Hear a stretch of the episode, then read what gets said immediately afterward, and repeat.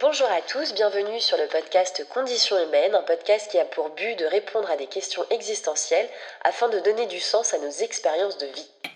Bonjour Dominique, bonjour à tous. Nous nous sommes retrouvés précédemment pour parler de la relation et plus spécifiquement de la relation de couple. Aujourd'hui, vous allez nous parler de l'ombre. De quoi s'agit-il? L'ombre, euh, c'est la partie invisible de notre personnalité. Notre personnalité, c'est euh, tout, un, ensemble d'autorisations à être qui nous ont été données par un environnement premier. C'est-à-dire qu'à des fins d'appartenance à un système familial, à une culture, à une race, eh bien, euh, de tout petit, nous allons être amenés pour satisfaire aux codes, euh, pour satisfaire aux exigences de l'environnement, nous allons être amenés à réprimer des mouvements euh, internes qui nous sont propres pour correspondre aux standards qui nous sont imposés. Et c'est ça qui va faire euh, euh, cette bipolarisation de la vie psychique entre euh, celui que je suis, qui demeure dans l'ombre, et celui que je m'oblige à être pour être conforme à ce que l'environnement attend de moi. Pourquoi vous avez choisi cette thématique, Dominique? Pourquoi c'est intéressant et important aujourd'hui de s'intéresser à notre ombre? Pour plusieurs raisons. La première, c'est que s'intéresser à son ombre, eh bien, c'est euh, euh, permettre à, la vie psychique de se régénérer. Sinon, nous ne vivons que sur les mêmes, batteries. Hein. J'insiste sur le fait que dans notre ombre personnelle se trouvent toutes les énergies nécessaires au renouvellement de notre euh, personnalité. Déjà, euh, la deuxième, et qui est très importante, c'est qu'une ombre personnelle qui n'a pas été euh, travaillée, eh bien, fait que nous sommes extrêmement fragiles face à l'ombre de la psyché collective. Je donne un exemple, c'est que quand l'ombre collective se manifeste, elle peut embarquer dans, cette, dans, ces manifestations les hommes les plus intelligents parce qu'elle va les déposséder de leur discernement.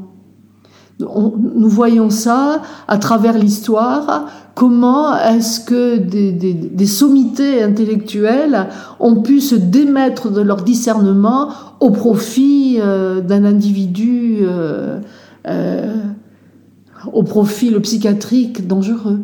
Qu'est-ce qui constitue l'ombre? Les éléments constitutifs de l'ombre, c'est tout ce qui s'oppose à l'idéal du moi. Donc euh, vous allez retrouver le refoulé, vous allez retrouver le réprimé, vous allez retrouver ce qui est censuré, vous allez aussi retrouver ce que vous ignorez de vous-même, hein, toutes ces potentialités euh, euh, dont vous ne savez même pas que vous en êtes dépositaire, parce que l'environnement ne s'est pas prêté à leur expression. Hein. Et puis dans l'ombre, il y a quelque chose euh, que peu de gens connaissent, c'est toute notre dimension euh, euh, spirituelle. Le transcendant se trouve dans l'ombre.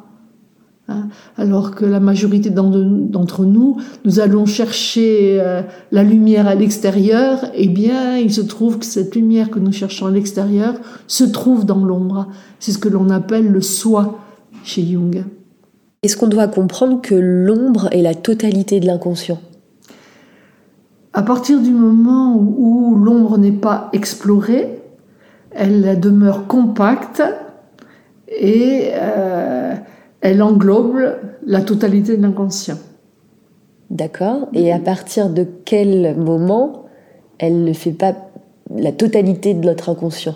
Eh bien, à partir du moment où vous dialoguez avec votre inconscient, que vous reconnaissez l'existence de cette partie cachée de vous-même, hein, qui demeure dans l'arrière-monde, dans le monde invisible, eh bien cette ombre va se décompacter, va s'assouplir et va délivrer des formes de plus en plus précises qui vont vous renseigner sur ce qui vous constitue et qui a été oublié euh, à des fins d'appartenance à un environnement donné.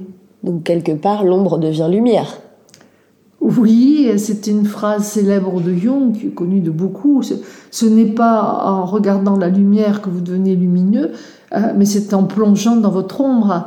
Pourquoi est-ce qu'il dit ça? C'est parce que euh, l'ombre, est, dans la mesure où elle est dans l'inconscient, elle est une une énergie fossile, j'ai envie de dire, qui est à notre disposition et qui a besoin d'être euh, explorée, qui a besoin d'être canalisée de manière à enrichir notre personnalité. Une personnalité qui ne fonctionnerait que sur une batterie, c'est-à-dire euh, ce que chez Jung on appelle la persona, à savoir cette autorisation à être qui nous sert de passeport dans les milieux dans lesquels nous évoluons, eh bien c'est très pauvre. Alors que l'inconscient qui inclut l'ombre, eh bien c'est un réservoir extraordinaire de potentialités ignorées et aussi de potentialités de changement. C'est ce qui va permettre pour chacun d'entre nous une revitalisation de la psyché là où les contraintes éducatives l'ont appauvri. Vous avez un exemple à nous donner? Oui, euh, imaginons quelques instants que l'enfant soit euh, dans sa nature profonde euh, extraverti. Ben, il fait du bruit, il fait le pitre, il prend la parole, hein, enfin il se manifeste, il est vivant. S'il est dans un milieu qui privilégie quelque chose de plus euh, sobre en termes d'expressivité et d'expansion, euh, à des fins d'adaptation, l'enfant va petit à petit renoncer à ce qui le fonde, à savoir une nature extravertie, et il va plutôt développer une introversion. Et c'est ce qui va le doter d'un faux self il va grandir, un faux self c'est une personnalité d'emprunt, il va grandir dans l'illusion qu'il est un introverti, alors que fondamentalement, dans son ombre, est resté planqué sa dimension d'extraversion. Est-ce que l'ombre est exclusivement personnelle, individuelle? Non. Euh, l'ombre est à la fois euh, une notion métaphysique, hein, que l'on retrouve... Euh, que l'on retrouve dans la Bible, dans la Genèse, hein, euh, qui précise que la lumière naît des ténèbres, euh, et vous avez une ombre collective, et vous avez une ombre personnelle. Donc c'est un peu comme euh, un système de table gigogne. Ce à quoi nous avons accès le plus facilement, et encore, c'est à notre ombre personnelle, qui est, comme je l'ai précisé précédemment, qui est la contrepartie de la personnalité que nous avons développée. Hein. Mais au niveau d'un collectif, il en est de même. Euh, les collectifs fonctionnent avec des codes aussi, des règles, des chartes, qu'elles soient relationnelles, éthiques, euh, hein. et euh, tous ces codes moraux ont aussi leur contrepartie. Et à la faveur, euh, par exemple, des guerres, eh bien, nous voyons bien cette ombre s'exprimer, la violence qui s'exprime, et que nos codes moraux ne sont, comment dire, incapables de contenir. Qu'est-ce qui fait qu'on n'est pas apprivoisé euh, avec cette ombre, qu'elle a mauvaise presse, cette ombre? L'origine est dans l'idéalisation du moi. Tout ce qui déroge à cet idéal du moi n'a pas bonne presse. Or, l'ombre, elle est euh, constituée de ce qui nous fonde, et ce qui nous fonde ne répond pas forcément aux codes moraux en vigueur. Donc, quand elle s'invite dans nos vies, quand elle se manifeste, cette ombre, euh, dans la majorité des cas, elle déroge au paysage narcissique que l'on s'est euh, fixé. C'est pour ça qu'elle a mauvaise presse. Elle dérange. L'autre en nous, notre double si je veux dire, nous dérange parce qu'il ne correspond pas à l'idéal du moi qui a été requis par l'environnement et auquel chacun d'entre nous s'est efforcé de répondre. Vous évoquez que l'ombre se manifeste. Euh, comment se manifeste-t-elle? De quelle manière? La plupart du temps, l'ombre se manifeste dans toutes les situations qui nous dérangent. L'ombre, elle se manifeste à travers toutes les projections euh, dont nous gratifions notre environnement. À savoir, euh, nous pouvons observer euh, le défaut d'intégrité, le manque de compassion, la malhonnêteté chez l'autre. On la voit chez l'autre. Et nous sommes dans l'ignorance que ce que nous voyons chez l'autre, on l'a déjà au-dedans de nous. Mais ces, composantes-là qui dérogent à l'idéal du moi, elles ne sont pas assumées, donc nous nous en délestons allègrement sur l'environnement par le biais des projections. Et c'est pour ça que l'ombre, tant qu'elle est ignorée, elle représente une menace pour la relation. D'accord, donc l'ombre se manifeste dans les projections, et qu'est-ce qui constitue les projections? Oh, quelque chose que nous pratiquons au quotidien, le jugement, les interprétations, euh, les déductions, les, redéfinitions, euh, tout ce qui va nous amener euh, à, comment dire, à redéfinir le monde à l'aune de nos représentations et de nos idéalisations. Je vous ai entendu dire que toute relation avait une ombre. Est-ce que vous pourriez nous en dire plus? Eh l'ombre de la relation, elle est la contrepartie de l'idéal de la relation que nous entretenons. Hein. Nous avons tendance à, idéaliser, à s'idéaliser, à idéaliser le partenaire, eh bien nous allons aussi idéaliser la relation. Et pour que cet idéal de relation perdure, eh bien, nous allons euh, faire l'impasse euh, consciemment et volontairement de tout ce qui nous dérange. Donc, euh, où est-ce que ça passe Hein, j'insiste sur le fait que ce qui est réprimé n'est pas supprimé. Donc, ça passe dans le monde invisible que l'on appelle l'inconscient et ça fait des petits. Donc plus vous allez idéaliser une relation et plus vous allez euh, permettre à l'ombre de cette relation de se développer et elle va faire en général résurgence de manière massive lors d'une séparation, lors d'un divorce, lors euh, d'une comment dire d'un drame familial. On va voir apparaître un tas de choses.